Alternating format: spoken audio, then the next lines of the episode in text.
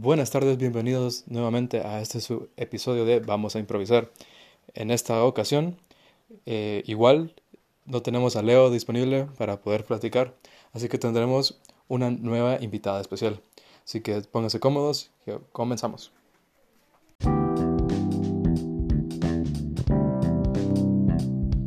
Bueno, entonces, como dije en episodios anteriores, eh, cada quien es un artista, cada quien tiene un mundo dentro de, sí. Y pues, ¿qué más que, eh, que otra persona que explicar esto? Que mi invitada especial de, de, este día, eh, Alison Madrid o Mancía. En, tu, en tu Instagram tenés Madrid. Yo te conocí como Mancía, así que no sé cómo crees que se trata. Bueno, no, cualquiera de los dos apellidos está perfecto, por mí no hay problema. Es mucho gusto, de verdad, gracias por, por tomarme en cuenta para este podcast, ¿verdad? Y es un gusto poder platicar con vos hoy. No, pues eh, gracias por aceptar la invitación. Sé que últimamente has estado muy ocupada con universidad, con tus proyectos. Entonces, eh, el, el, poder robarte un cachito de tu tiempo es eh, lo, lo mejor. miren, la verdad es, es bien curioso porque yo siempre paso ocupada. De hecho, mucha gente me dice que no saben cómo tengo tiempo de hacer un montón de cosas. Pero es que suelo ser bien perfeccionista con todo, entonces eso me toma bastante tiempo. O sea, yo paso viendo que en tus historias que tus trabajos pasas horas y horas desvelándote. No sé cómo no te ha dado algo de, por, por, por el desvelo, sobre todo. Y pues Qué bueno que te haya ido bien. Muy bien que, que le metas un poco de, de, poder a, lo que haces y demostrar que, que, que, todo el talento que tienes. Pues gracias. No, sí, fíjate que yo creo que en cuanto a lo del desvelo, no sabría si decirte que eso es un superpoder o algo con lo que hay gente que nace y hay otra con la que no o es más que todo algo como que horas en las que funcionamos y horas en las que no, porque yo no puedo funcionar en la mañana. O sea, en la mañana no me digas ni cuánto es 2 más 2, ni, ni que te diga un color completo, porque no funciona. Definitivamente no funciona. Entonces, sos una persona que trabaja de noche, que, que, le pega inspiración de noche. Entonces, creo que sos una persona muy adecuada para, para el tema un poquito de esta, de esta semana. Pero antes de comenzar, eh, exponete ante el público que nos está escuchando. ¿Quién, quién es Alison? ¿Quién sos? Bueno, Alison Mancía es una persona creativa que le gusta hacer las cosas bien. Uh, yo entré en este mundo de, del arte desde muy niña, desde que tenía nueve años. Empecé con la música, de hecho, y pues me encantaba ver a gente ejecutando instrumentos ahí comenzó todo, entonces yo dije, bueno, quiero tocar piano y en el camino me fui dando cuenta que sabía cantar, que se me daba bien tocar violín, tocar bajo, que hacer esto, que hacer lo otro. Tiempo después eh, dejé de lado un poco la música, no dejaba de cantar en la ducha, claro, eso, los conciertos para los shampoos, eso siempre estaban. Todos lo hacemos, todos lo hacemos. Claro, es que es parte de bañarse, si no, no es lo mismo, pues no es el mismo feeling. Así es, así es. Años después dije, bueno, voy a intentar dibujar. Estaba como en séptimo más o menos.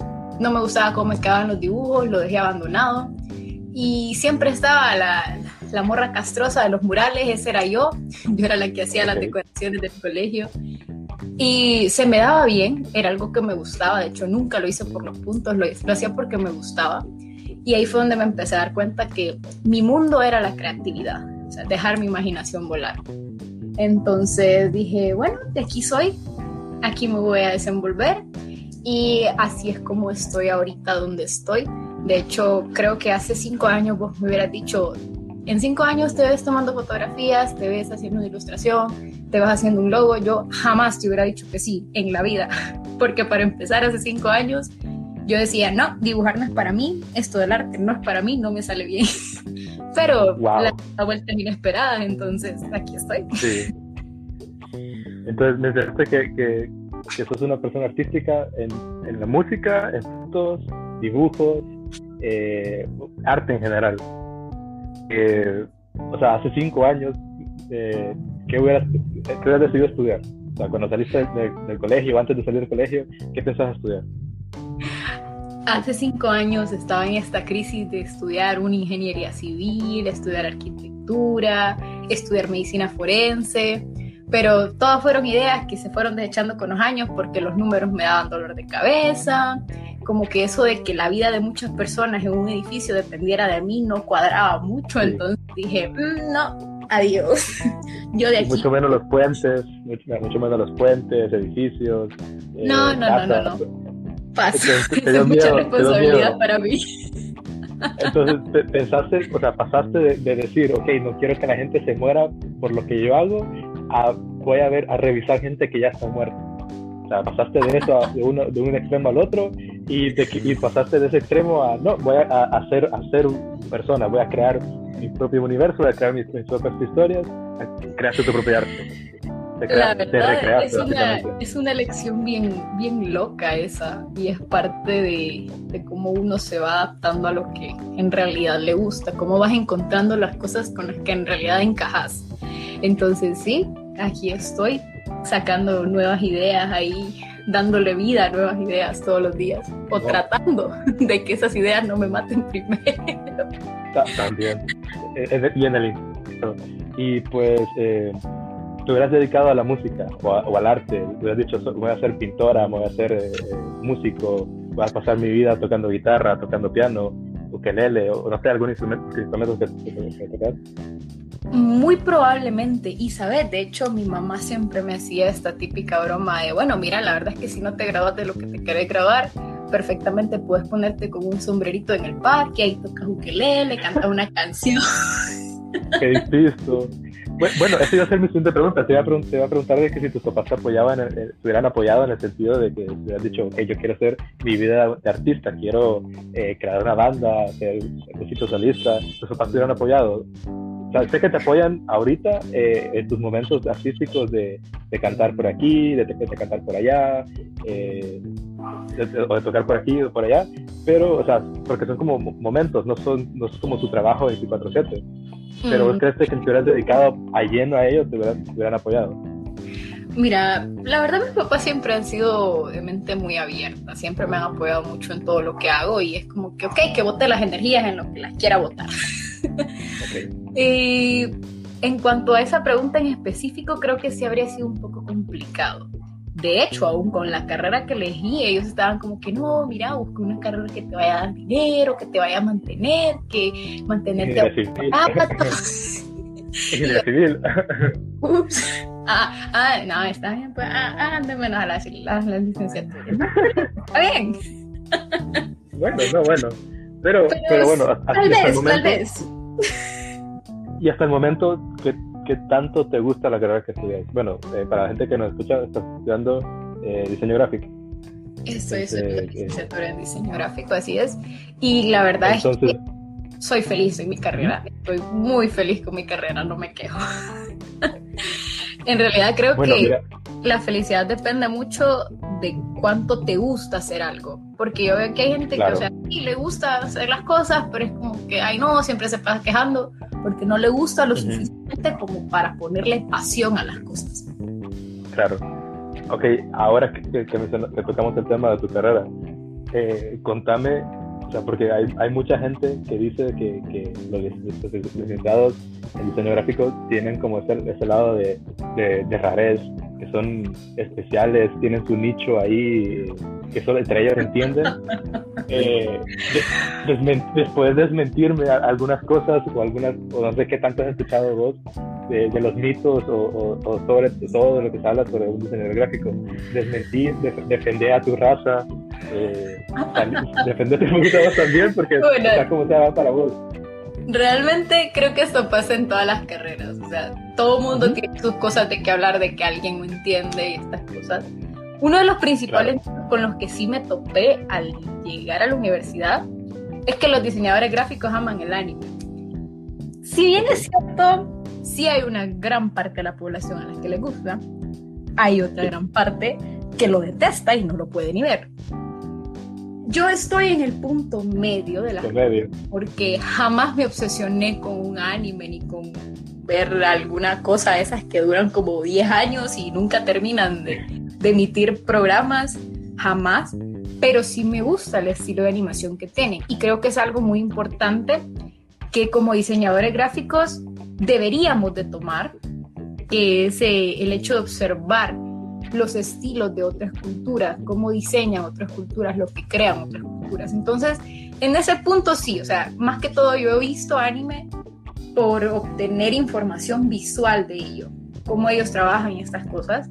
Y eh, no te niego que hay una que otra buena historia que tiene ahí Estudio Ghibli haciéndole la publicidad. pero sí. No nos pagan, pero eventualmente nos van a pagar. Eh, bueno, pues. Pero sí, o sea, no todos los, los, diseñadores gráficos somos otakus, no, eso no pasa. Y sí, sí hay diseñadores gráficos que nos bañamos, no se preocupen. Es, válida la aclaración, es válida la aclaración. Sí, eso, eso lo he escuchado muchas veces, de hecho, que hay diseñadores gráficos que no se bañan. No te digo que a veces el trabajo es bastante y hay que, hay que asignar un tiempo obligatorio para bañarse, porque a veces puedes pasar dos días y como que estás viendo la computadora y se te olvida que el tiempo está pasando, pero sí nos bañamos, nos bañamos. Ok, ok, ok. bueno, y regresando un poquito a vos. Ah, bueno, bueno, sí, termina. Es que, que los diseñadores gráficos somos un desastre para vestirnos. Y puede ser. Puede ser, pero también hay uno que otro que no, o sea, hay otro que, uno que otro que tiene estilo. Pero, por ejemplo, si vos vas a una facultad de artes, vas a ver que en su mayoría hay gente que primero tiene la, ropa manchada de pintura. Segundo, no es como que se preocupa mucho por andar con un pantalón de tela, con una camisa de botones, no. Lo más cómodo posible y lo que te sirva para tirarte al suelo. Claro. Eh, bueno, entonces, regresando, ya que, ya que desmentiste algunos mitos sobre licenciados, eh, regresemos un poquito. Dijiste que que tu, en tu arte existe la música, eh, los instrumentos, cantas y tomas fotos. Yo te conocí por la música. Bueno, te conocí un poquito antes, pero te conocí un poquito más con la música cuando cantabas y cuando empezaste a tocar eh, instrumentos. Luego me di cuenta que, que tomabas fotos. Entonces, ¿cómo comenzó eso de, de, que empezaste a cantar? Cantaste con, con esta banda eh, hondureña de acá de Santa Rosa, eh, con Barco de Tarsis. Saludos a, a todos los integrantes de la Catarsis, que nos están escuchando. Eh, y pues contame un poquito tu experiencia con, con ellos, con, eh, dándote a conocer un poquito vos sola de, lo que es cantar, la música, instrumentos. bueno, después bueno, realmente mi trayectoria en la música ha sido de rebotar de un lado a otro. Eso no te voy a decir, fui fija en un solo lugar y ahí aprendí todo lo que sé. No, mentira, imposible. Como te dije, empecé muy pequeña, empecé cuando tenía 10 años y pues empecé en Casa de la Cultura, aquí en Santa Rosa de Copán. Mi maestro era pues Tulio Guardado y pues con él aprendí a ejecutar piano principalmente. Y pues tenía esta manía de quedarme en las prácticas de, lo de la clase de guitarra, que era una hora después de mi clase. Entonces yo los veía que ellos cantaban canciones y que tocaban aquí, que tocaban allá y a mí me gustaba, o sea, yo no quería estar solo sentada enfrente de las partituras ahí sin, sin letras ni nada por el estilo. Entonces ahí empecé como a querer intentar cantar y un día estaban ahí practicando por un concierto y Alison empezó a cantar una canción que nadie le había enseñado, que había buscado en internet y se la había aprendido solita, que era Hey Jude de, de los Beatles. Y todos se quedaron como, ay, canta, no sabíamos que cantaba y no canta mal tampoco.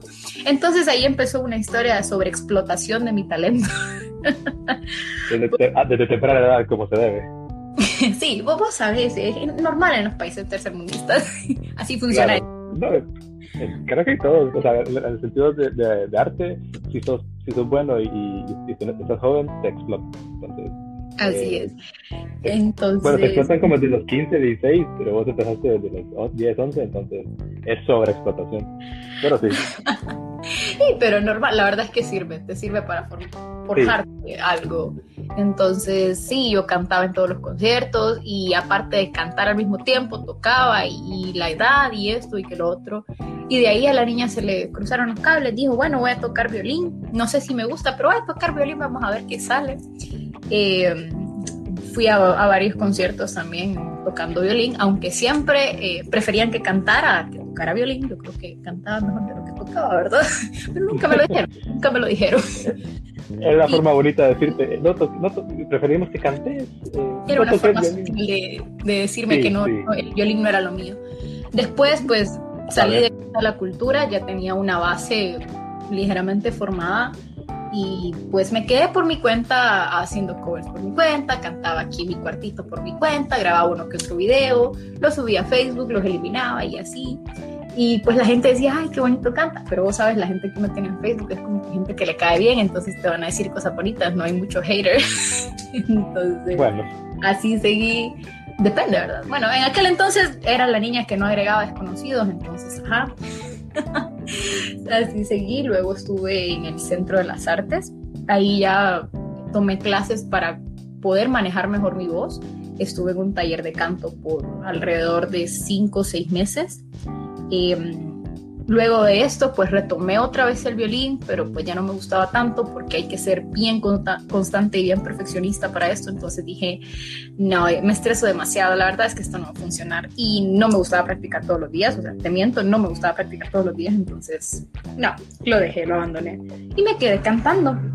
Y uno de estos muchos días... Eh, en, el Centro de las Artes había un, concierto, había un póster de un concierto de, de Barco de Tarsis y pues yo en aquel entonces, ahí como por el 2014 creo que era, yo la única canción que había escuchado de ellos era Olvídalo, que era aquel, aquel video que habían grabado aquí en Santa Rosa y que todos salían, el, hit, de un carrito. Era, era, el hit del de, occidente. O sea, ¿Cuál Bad Bunny? Eh, Barco, de Tarsis era el top uno al menos en la parte occidental de aquí Sí, definitivamente. Y es que era, era un video bien, bien interesante porque te causaba gracia y la canción era buenísima, era pegajosa, era, muy pegajosa. entendértela, entonces era como que, boom, como no te lo ibas a saber, pues. y entonces, eh, pues tenían este concierto y yo apoyando, ¿verdad?, la institución en la que estaba, dije, bueno, voy a venir al concierto. Em, estaban ellos en concierto, yo estaba ahí en la primera fila y ese fue el primer concierto al que asistí. Luego estuve asistiendo a otros y otros y otros. Y, a todos los conciertos que Barco Tarsis tenía, a todos los conciertos iba yo. Entonces. Era fan número uno, de acuerdo. sí, yo, yo me había autoproclamado la fan número uno, ¿verdad? Nunca supe si era así, pero, pero sí yo me la creía. yo, yo, escuché, yo escuché por ahí que eras la fan número uno. Ah, Entonces, sí, sí, si, escuché, por ahí entre, entre personas, puede ser de que hasta ellos mismos lo, pensaron en, aquel momento. Puede ser, porque fíjate que pasado un tiempo uh, empecé a, hablar con, con, Carlos Avilés, que en aquel entonces era eh, guitarrista principal de la banda, ¿verdad? Y yo le comenté pues que yo cantaba, él llegaba a veces al CAP, entonces me miraba que estaba con el violín o cantando o algo así. Y ahí fue como yo empecé mi, mi conexión con Marco de Tarsis, porque yo hablaba con él, platicaba con él, y eh, él me ofreció una vez que, que tocara con ellos en un evento, porque recuerdo que hubo un tiempo también que aquí en Santa Rosa estaba muy de moda esto de, de estas maratones en las que te echaban aquellos polvos de colores y, y llegabas con, con, polvo de color a todos lados, en todos lados, perdón. Entonces estaban estas maratones benéficas y estas cosas, y ellos justamente tenían un concierto en esa temporada, entonces me invitaron a cantar. Y la canción que en aquel entonces me salía mejor era Desde entonces, que, que fue una canción del EP de ellos. No me salía así como que vos digas, wow, qué perfecta, pero tampoco me salía tan mal, ¿verdad? Y, y así fue como em, fue la primera vez que canté con ellos. Entonces, eh, canté esa canción. Luego para otro concierto me volvieron a invitar. Pero para este concierto, o sea, ya ensayamos y todo, ahí en las instalaciones del Centro de las Artes, con todos los, los, músicos de la banda, ya todos me conocían, todos sabían quién era, ya sabían que yo era la que cantaba desde entonces. Y así fue como me empezaron a tomar en cuenta. Pues yo siempre seguí yendo a los conciertos de ellos, ya no me invitaban a cantar, pero, yo seguía yendo a los conciertos. yo siempre estaba claro. a la banda. Y pues, te seré honesta, les perdí el, rastro como por un año. Creo que fue más o menos por eso de 2018, 2018, 2019. Y después, eh, pues regresé, ¿verdad? Ya cuando lanzaron el, su segundo disco, como te digo, ya no me volvieron a invitar a cantar. Me desplazaron, no mentiras, mentiras, es broma, broma. Te, te, te cambiaron, encontraron una fan número uno, otra fan número uno. Yo era la fan número dos ahora. Ya era la fan, o, número tres, ya por ahí. Bueno, la verdad es que no sé, pero no, no quiero pensar en cosas tristes. Yo, yo sí pensando a la uno, seguiré pensándolo. Y pues, en un dramático giro de los acontecimientos, terminé siendo la community manager de la banda. Y ah, no sé cómo llegué ahí, pero ahí, ahí estoy. pero, o sea, seguís, seguís parte, eh, un poquito la parte creativa, eh, vi que ahorita Juan Ruinas eh, andaba, tomando fotos con ellos, o para ellos, eh, y en fin del, del evento en general. Entonces, sea como sea, tu parte artística, tu contribución a la parte artística de la banda sigue que tal vez no cantes, pero seguís con ellos apoyándolos eh, más de cerca. Así es, y fíjate que una de las razones que, que, me mencionaron, de hecho, cuando me contrataron, fue que ellos necesitaban a alguien que conociera la banda de cerca. Y fue como que, ¿y quién mejor que Alice? Y ah, bueno, por lo menos saben que, que sé de ellos y que estoy pendiente de ellos. No, y, o sea, es una historia muy bonita, o sea, como sea, el, hecho de, que te apegaste a su música, eh, empezaste a aprenderla, te gustó, te invitaron, cantaste con ellos, y aún así eh, hubo un pequeño distanciamiento eh, en el sentido de que tal vez ya no ibas, a sus conciertos o ya no te invitaban a, sus eventos para participar junto con ellos, pero seguías ahí como, pero estaba ahí. de ellos. Ajá, seguías, ahí. Y ellos, ellos, ahí está. Ajá, exacto. ellos no perdieron la fe en vos y dijeron, bueno, que, que, más que, que, esa persona nos ha ayudado, nos ha apoyado, eh, sigue detrás de nosotros. Entonces, démosle la oportunidad de, que, de que crezca junto con nosotros. Entonces, es una historia muy bonita. Me gusta mucho la historia.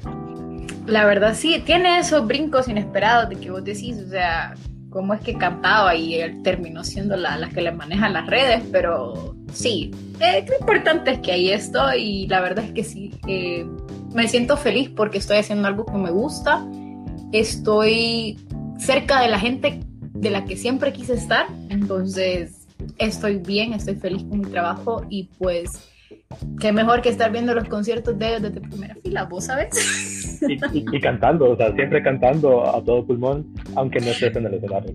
Quiero hacer un paréntesis de eso muy importante y es que estaba transmitiendo el live del, del concierto del Guacamaya Fest y mi teléfono estaba al, par mío, y yo estaba cantando y estaba gritando y hubo un momento en que mi mente dijo, Alison, estás transmitiendo live, probablemente tus gritos están escuchando y yo. Y entonces solo me moví un poquito y me fui a gritar, pero más lejito del teléfono.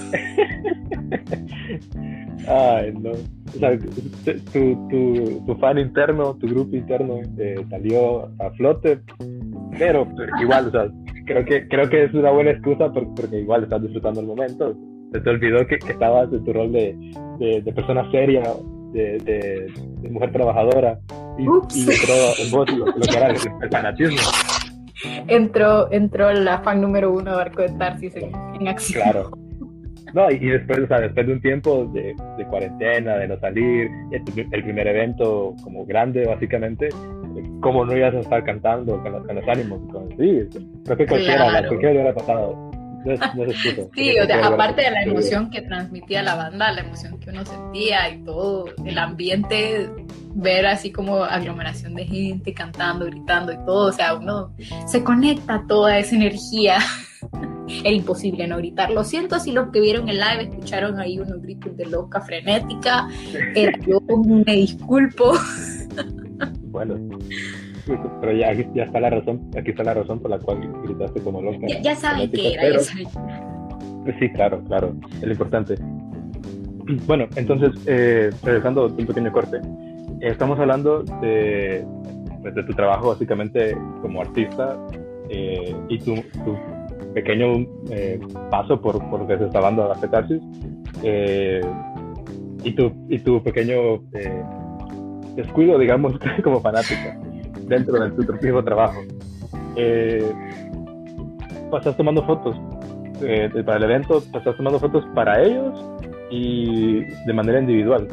sea, simplemente fue ganas tuyas, tomaste tu teléfono empezaste a tomar fotos, o qué te, qué te inspiró para, para tomar fotos?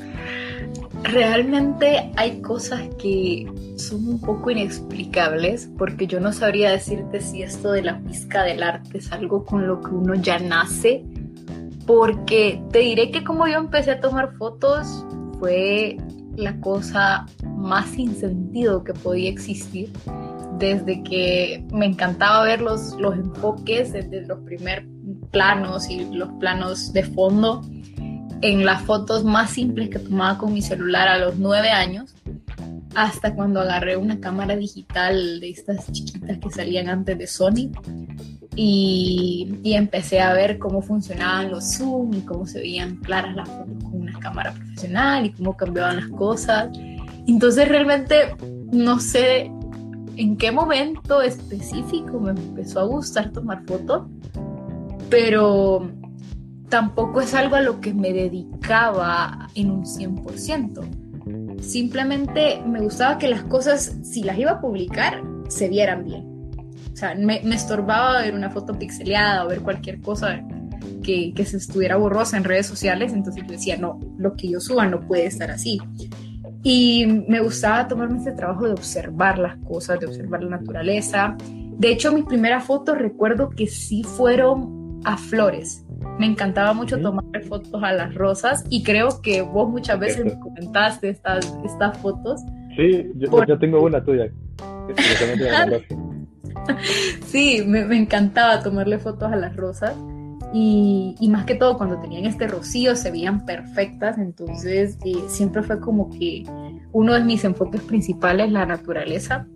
Me gustaba mucho, o sea, Flor que veía, Flor a la que le tomaba fotos y de hecho aún sin tener una cámara profesional con mi teléfono, Flor que veía, Flor que no se me escapaba para tomarle una fotografía. Entonces así empezó. Ya luego pues no te voy a decir ay, sí, yo, yo sé que soy, voy a ser fotógrafa o profesional, de que mi vida se va a dedicar a tomarle fotografías a las cosas. No, porque realmente creo que me gusta saber de todo un poco. Y, y, en esto hay como que un pro y un contra, porque muchas veces uno hace de todo un poco, pero no hace las cosas del todo bien. Pero yo hago de todo un poco y me enfoco en las cosas hasta que las puedo hacer bien o más o menos bien, pero no las hago a medias o no las hago de mala gana, sino que me gusta aprender para saber, para tener conocimiento. Como te digo, no es que me voy a dedicar toda la vida a tomar fotografías, probablemente en unos tres meses voy a encontrar ahí otra pasión por las acuarelas o voy a encontrar ahí que, que puedo hacer alguna ilustración con piedras, no sé, cualquier cosa rara ahí. Pero... básicamente todo tu arte, perdón, todo tu arte ha sido eh, inició como de un hobby, o sea, empezó como un hobby de que, ah, yo quiero tocar guitarra, quiero tocar piano, ah, qué, qué interesante sería aprender a cantar, eh, ah, que las fotos de aquí, y todo fue como de un hobby a, perfeccionarlo un poquito, y como decís, o sea, no sos totalmente eh, una profesional en, las cosas que haces, pero lo que haces lo haces eh, con pasión y lo haces que te salga bien, o sea, no lo haces para, para salir del paso, o sea, no es como, como cualquier persona que va a tomar una foto eh, o una persona que, va, o sea, en el sentido de música, eh, somos dos personas muy opuestas, porque al menos vos dijiste, te quedaste con, la, con las ganas de, querer aprender, y lo dijiste muy bien cuando, cuando dijiste con el violín, que el violín es lo tuyo por la disciplina que, que hay que ponerle.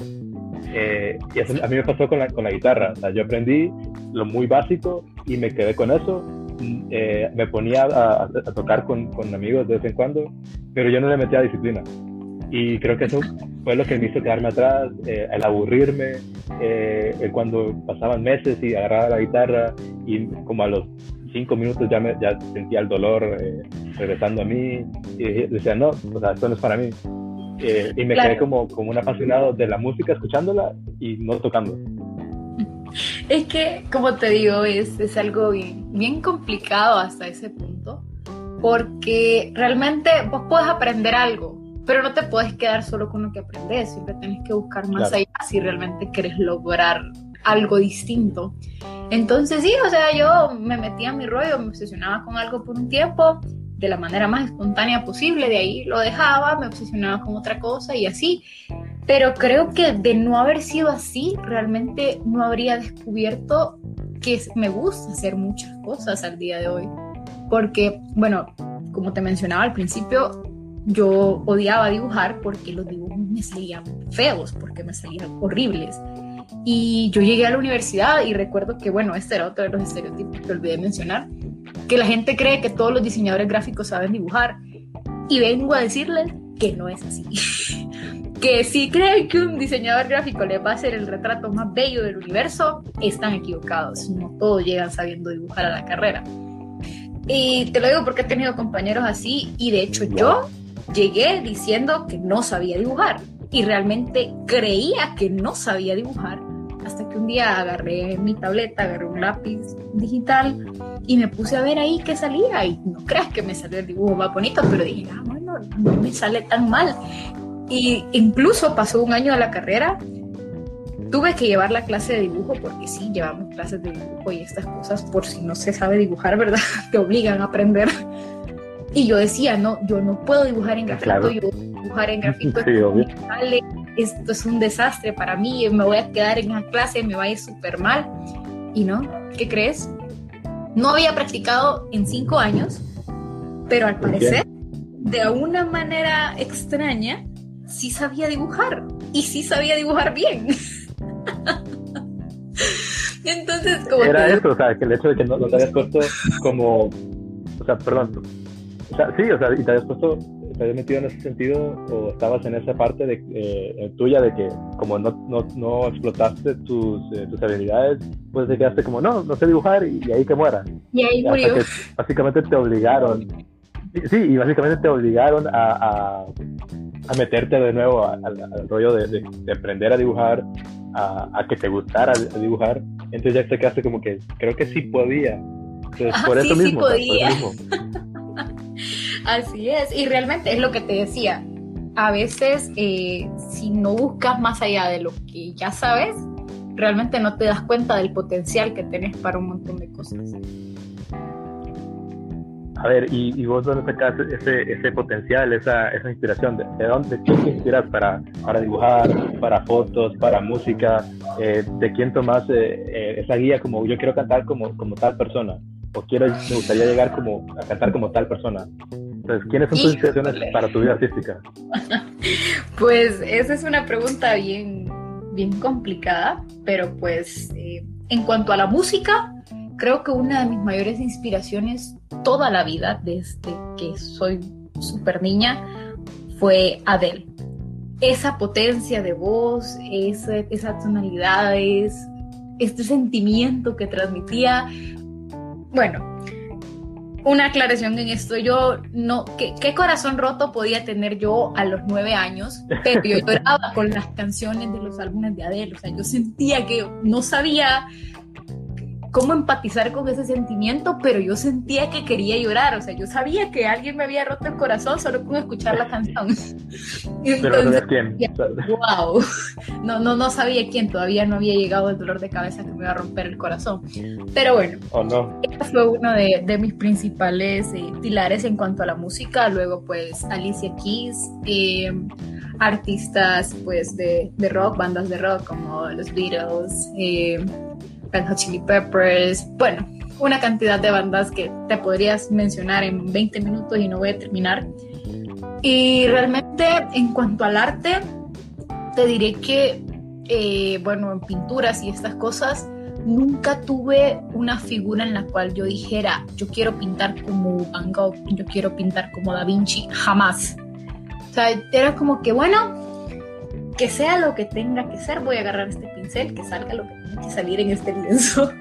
en cuanto a dibujo, pues tampoco, porque realmente te diré que nunca, no, me llamaba mucho la atención seguir cuentas de, gente que dibujaba ni estas cosas. Lo empecé a hacer hasta que entré al, al mundo del diseño, porque entendí que una de las cosas principales es obtener referencias visuales, porque no le puedes decir a una persona ciega que te dibuje el sol si nunca lo ha visto. Entonces es bien complicado vos saber cómo hacer algo si no tenés idea ni de una referencia de cómo hacerlo. Entonces ya empecé a seguir como que personas así que dibujaban, que dibujaban a grafito, personas que, que pintaban en lienzo, con óleo, con acrílicos, gente que se especializaba en acuarelas.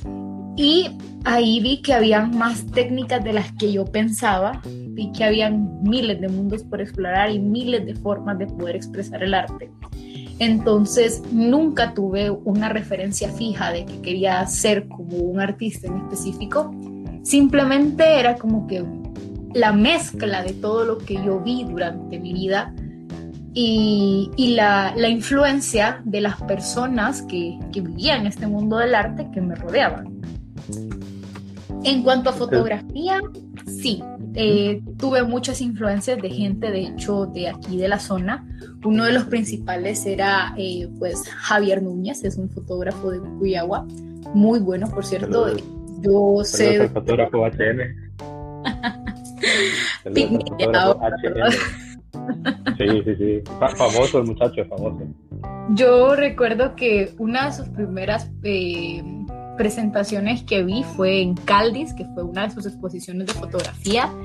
Creo que yo he seguido la trayectoria de, de Javier desde que él estaba en sus casi inicios y realmente me, me, impacta mucho ver este, este desempeño que él ha tenido. Entonces yo digo, wow, qué bonitas fotos toma. Wow, o sea, qué, qué, qué, qué potencial el de esta imagen, cómo podemos también empatizar con una imagen. Pues también eh, trabajo de varios fotógrafos de aquí, de, de la zona, como José Vigil, Denis Mayorga, que realmente son personas que vos decís, pucha, yo quiero llegar a tomar una foto como esa foto, quiero hacer un retrato como ese retrato, entonces es como que sí, y creo que eso influye mucho también. La zona en la que crecí influye mucho en cómo yo veo el arte, porque pues si hay algo que me gusta de Santa Rosa es que realmente tenemos una cantidad de gente que ama el arte, que vos es, es, imposible no, no sentirte motivado por esa, por esa creatividad que hay en el aire. Desde los murales que ves pintados en las canchitas, desde cómo han cambiado los artes del cerrito, todas estas cosas. O sea, realmente es bien impactante crecer viendo todas estas cosas, crecer viendo conciertos, crecer viendo gente que está bailando, crecer viendo gente que, que está haciendo cualquier cosa, pero que está expresándose a su manera. Sí, que son artistas.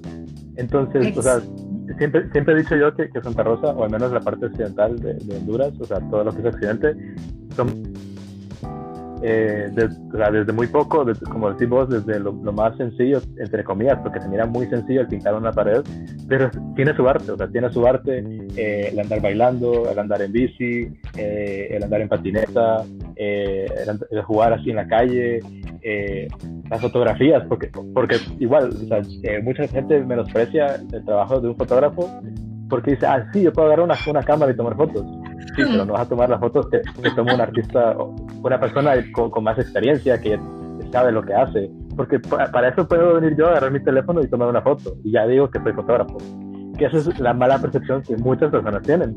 Eh, la poesía, aquí, existe un montón de gente que, con sus libros, con música, eh, y hay mucho, un montón de gente que aún no ha salido, o sea, que, no ha salido del cascarón de, de, de, su burbujita de, de artista siento yo que falta un poquito más de motivación para que la gente salga y diga, hey, yo también soy parte de, esta, de, esta población, de, esta, de esta eh, gente que se expresa y no le da miedo, no le da pena decir que yo me puedo expresar de sí. Es que eso es algo que hay que tener bien en cuenta y es eso, no tener miedo. explorar lo que tengas que explorar, o sea, dejarte llevar por lo que te gusta pero no tengas miedo de que te va a salir algo mal.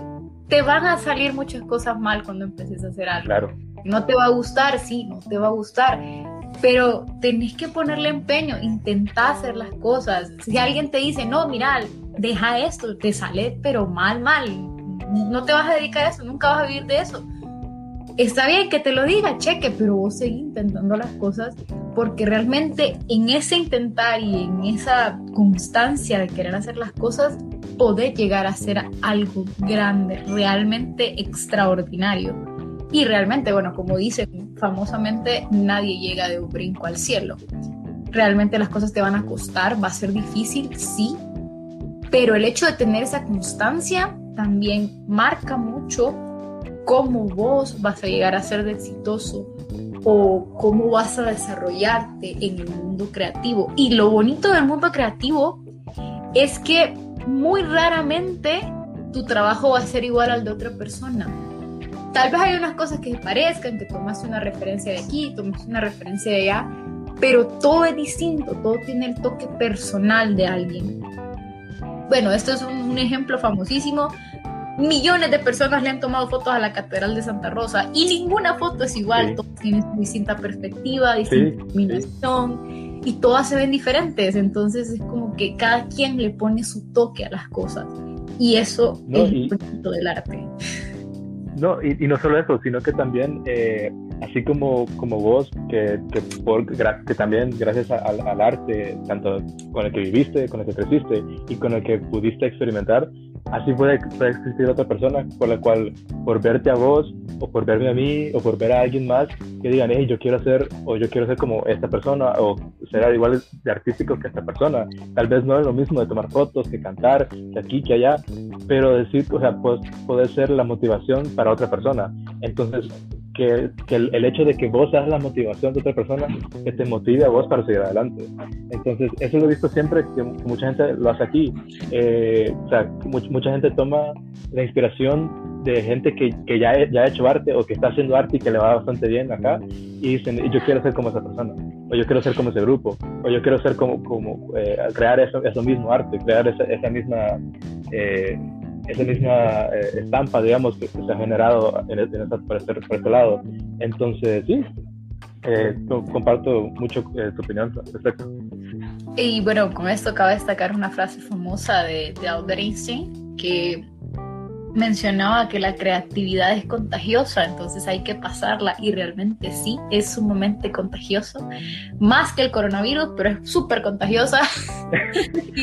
y, y, sí, realmente es algo súper, que, que realmente creo que el mundo no tendría sentido si no hubiera esta cantidad de creatividad. Y esto lo he aprendido bastante eh, en mi carrera, ya que no es algo que uno pueda, uno dice, o sea, sí, hacer un logo, o sea, pegar una imagen, cualquiera lo hace, hacer un dibujito, cualquiera lo hace, y realmente no es tan fácil. es una no horrible, a veces desveladas, de noches completas, porque es lo que te decía, nunca vas a hacer algo que sea igual a lo de otra persona, si lo haces igual, o sea, eso ya no sería creatividad, sería copiarle simplemente, pero realmente cuando haces algo, vos lo haces con tu propio toque, le pones tu propia chispa. Y ahí es donde entra este grandiosísimo universo de la creatividad que no podríamos terminar de explorar nunca, porque nunca se termina. Siempre las personas estamos creando cosas nuevas, entonces es grandioso.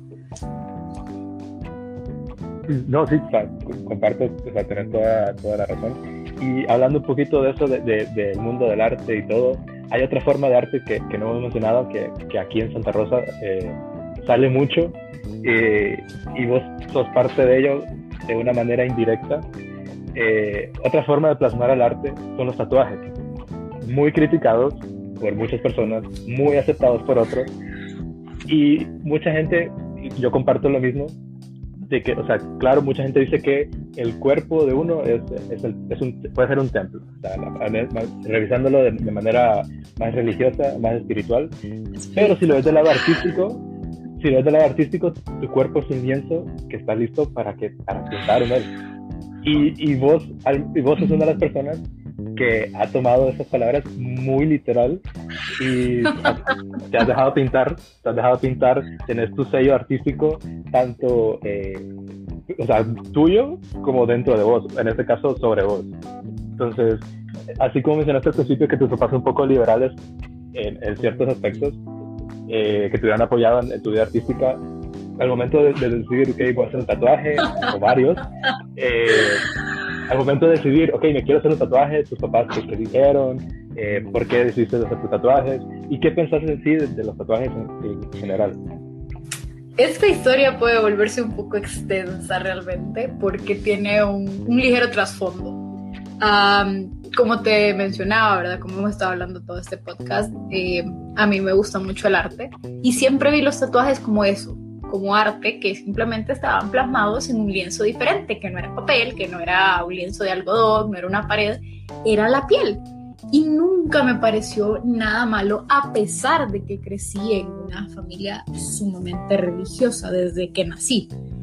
Entonces, eh, fue bien complicado en cuanto a, a la disputa familiar sobre ese tema, porque desde muy temprana edad, eh, pues también crecí viendo gente que estaba llena de tatuajes y que se tatuaban esto, que lo otro, que lo otro, que significaba esto, que había unos que no significaban nada, pero crecí viéndolos y me gustaba.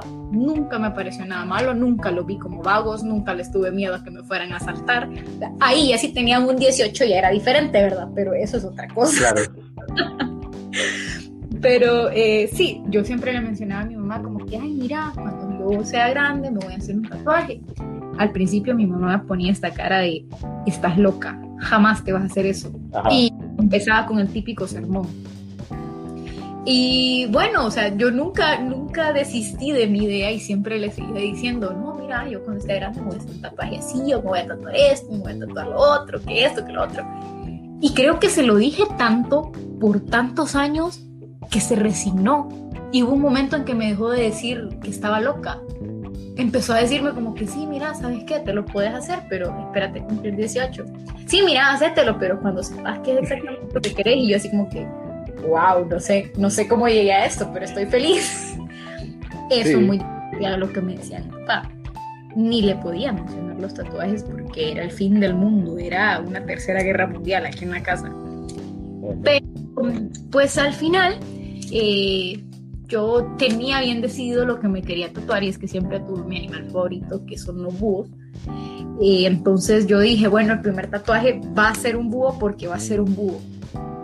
Y así fue, mi primer tatuaje fue un búho, es, mide como 4 o 5 centímetros, creo, no es la gran cosa, no es algo que digas, wow, qué gran banda esta muchacha por el tatuaje que se hizo. es, adorable, lejos de dar miedo, es una cosa demasiado adorable.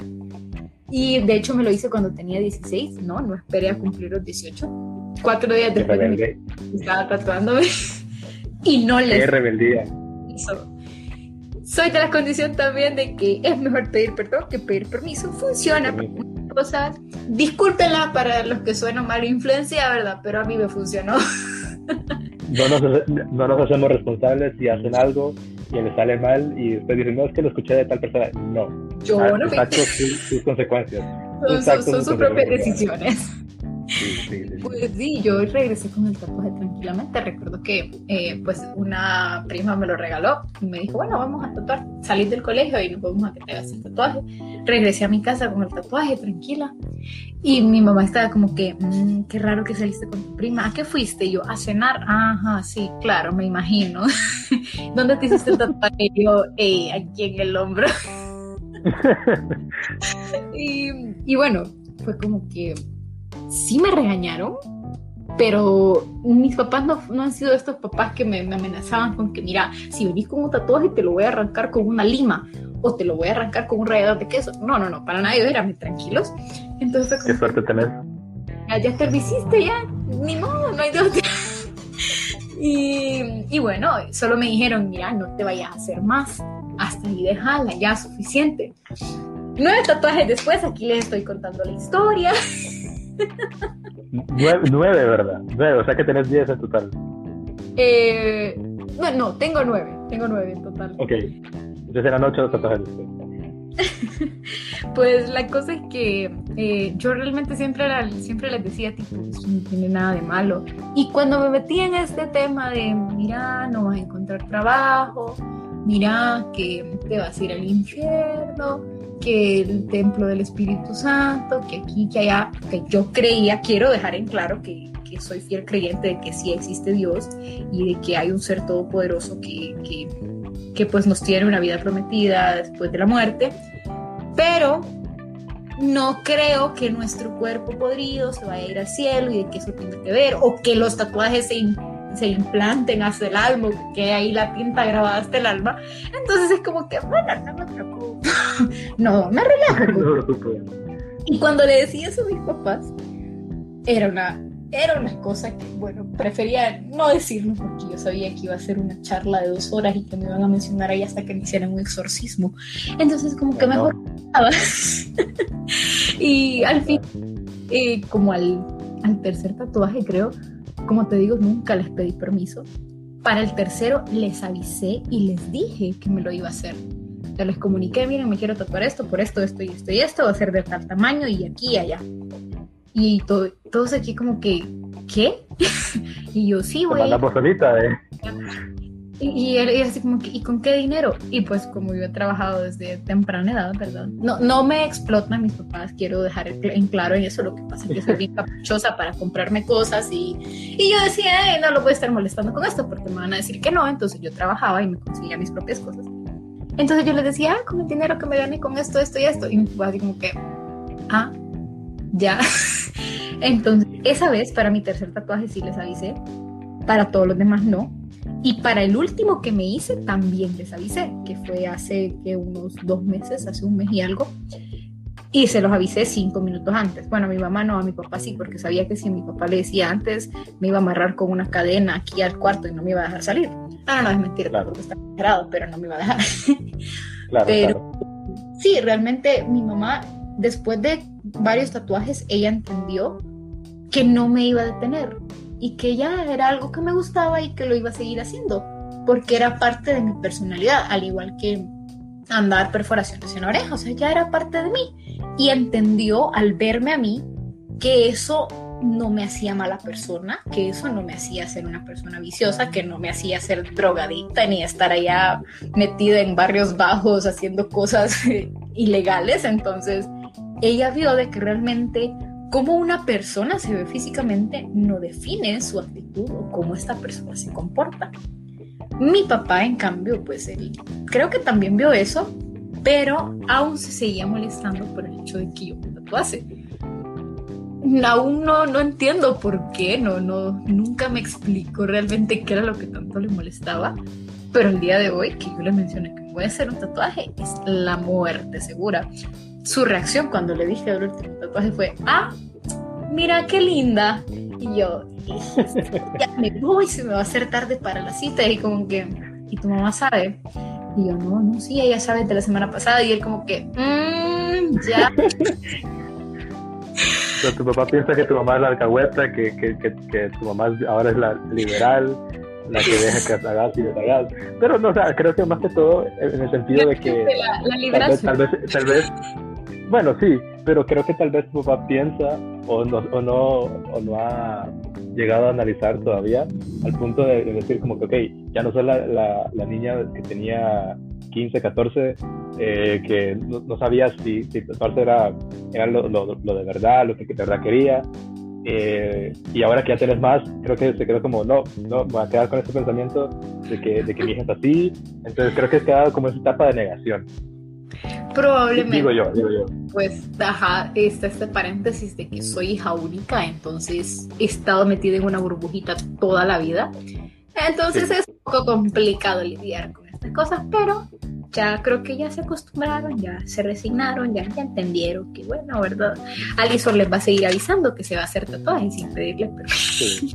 sí, porque no te pueden decir como que no te dar dinero porque puedes ganar tu propio dinero eh, no le vas a decir como que, ah, voy a salir a hacer X o Y cosa y, ya, no, necesariamente mentirles, pero no les vas a decir con anticipación lo que, todo lo que estás preparando. Pues, Realmente en cuanto a eso, eh, disculpa, nada más mencionarte que en cuanto a eso aprendí que era mejor que me regañaran por decirles la verdad y no que me regañaran por mentirles, porque de todas maneras, claro. era la verdad o les mintieron, me iban a regañar. Entonces, era relativo. Sí, sí, sí. Y pues bueno, antes de, terminar, eh, regresamos un poquito a, tu carrera. Eh, no sé si me comentaste el, por qué estabas estudiando lo que estudias y, y, si no, pues comentame un poquito al respecto y explícame el, por qué decidiste pues, la carrera. Además de, de, tu parte artística, de tu lado artístico, ¿qué otra razón fue que decidiste decir, el, decir como, ok, voy a estudiar esto? Realmente la razón principal fue el hecho de explotar mi creatividad y tener la oportunidad de explotar mi creatividad en una carrera profesional. La segunda razón fue el hecho de el poder de manipulación que un diseñador gráfico. Porque cuando uno entra a esto de analizar los, los posters, toda la publicidad, te das cuenta de cómo te están manipulando de una manera exagerada y realmente no lo estás notando. Entonces, este poder de, lo voy a llamar de otra manera, eh, porque manipular es bastante negativo, es algo que pues como diseñadores no tenemos que hacer. Muchos lo hacen, pero no es lo correcto. Es un poder de persuasión, porque te influenciar te convencen exageradamente de que necesitas algo que vos no sabías que necesitabas, pero de que ahora que lo viste vos decís, wow, sí lo ocupo. Entonces, claro. ese, poder, esa, ese, ay, no sé, esa autoridad que tiene un diseñador gráfico es impresionante. A veces eh, he tenido la oportunidad de ver publicidad de otros países, que es una publicidad maravillosa. Quisiera vivir en otros países para que la gente entendiera los anuncios publicitarios así, pero vivo en Honduras, no puedo exigir mucho. Una simple línea, un simple punto, están haciendo unos carteles publicitarios bellísimos y es aquello que vos lo entendés a la primera y vos decís, wow, o sea, realmente se quebró tanto la cabeza para llegar a eso y lo logró realmente logró lo que tenía que hacer con la empresa, la empresa causó este impacto enorme en el público, el público respondió de una buena manera. Y eso es una de las cosas que uno dice, estudiar diseño gráfico parece fácil, pero no es fácil. No, pues, o sea, como te digo, es un mundo, un mundo diferente, eh, y no solamente por las personas, sino que porque como, sacar que cada carrera tiene su, su lado de dificultad, su lado de, de apreciación diferente a, lo demás, al, mundo como en 2D que muchas veces vivimos. Y pues, y pues sí, o sea, como te digo, su grado de complejidad tiene que tener como para pensar en que eh, un, un, afiche, un póster, eh, que, que, puedan mover tanto, o sea, pueden mover tu mundo tan, de una manera tan, eh, o sea, tan grande. Es una responsabilidad enorme. De hecho, hace poco hacía una broma con, con uno de mis catedráticos y yo le mencionaba, yo desistí de estudiar ingeniería porque no quería que la vida de miles de personas dependieran de mí en un edificio.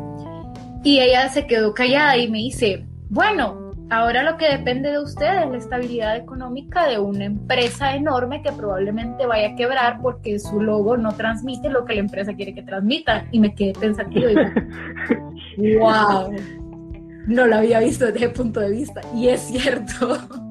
Y Pero o sea, creo que, creo que sí tiene razón.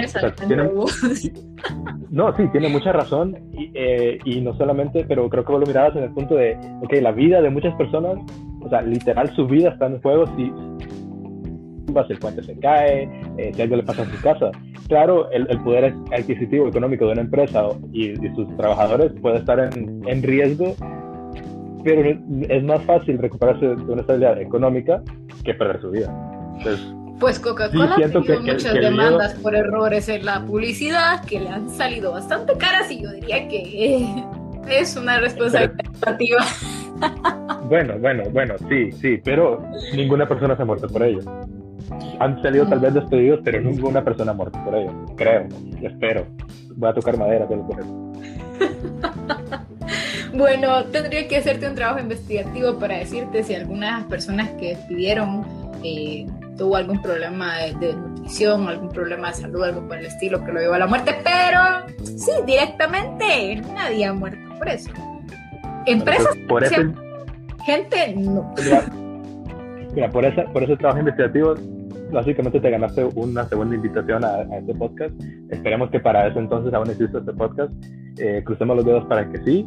Y antes, eh, pues, antes de, llegar a ese punto, eh, vamos a terminar este episodio aquí para, para que en otra ocasión tengamos más de qué hablar. yo la pasé muy bien. Espero que te haya gustado este pequeño espacio. Un gusto. Y pues, pues no sé, algunas últimas palabras. Bueno, no, realmente gracias por, por, tomarme en cuenta, como te decía al principio, eh, súper platicar con vos, gracias por permitirme contarles un poco de mi vida. Eh, ya saben, si ustedes tienen miedo de iniciar en el mundo creativo, dejen ese miedo de lado, dejen lo que les va a decir la gente de lado, y láncense, intenten hacer las cosas que si nunca las intentan, nunca van a saber si realmente son buenos o no para las cosas. Eh, pues síganme en mis redes sociales, valga la publicidad, eh, mi cuenta de eh, Isamart, mi cuenta personal está como isam-45 y pues igual en Facebook me pueden encontrar como Alison Mancía. Eh, ya saben que para un pequeño artista lo mejor que puede haber es el apoyo de otras personas. Entonces de antemano, gracias por que me sigan y un gusto realmente, eh, gracias por tomarme en cuenta. Espero que nos sigamos escuchando en podcast posteriores. No, igual, eh, igual te, voy a pedir tus redes para ponerlas acá abajo en la descripción de este podcast. Y pues no, eh, perfecto, muchas gracias por todo. Nos vemos hasta la próxima.